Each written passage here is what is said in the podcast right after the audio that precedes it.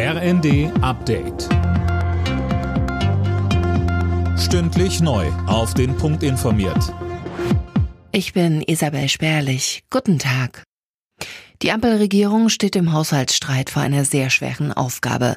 Das hat Kanzler Scholz beim Bundesparteitag der SPD gesagt. Er äußerte sich nicht konkret zum Stand der Gespräche mit den Koalitionspartnern.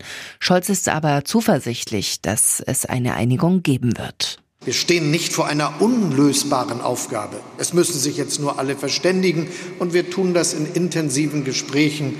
Aber für mich ist ganz klar, es wird in einer solchen Situation keinen Abbau des Sozialstaats in Deutschland geben.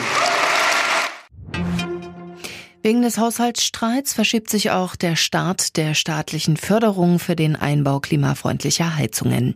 Anträge dafür werden laut Bild-Zeitung wohl frühestens Ende Februar möglich sein.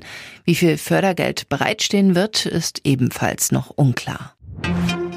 Für den Einsatz von künstlicher Intelligenz sollen in der EU künftig strenge Regeln gelten. Darauf haben sich Parlament und Mitgliedsländer geeinigt. Philipp Rösler die Details.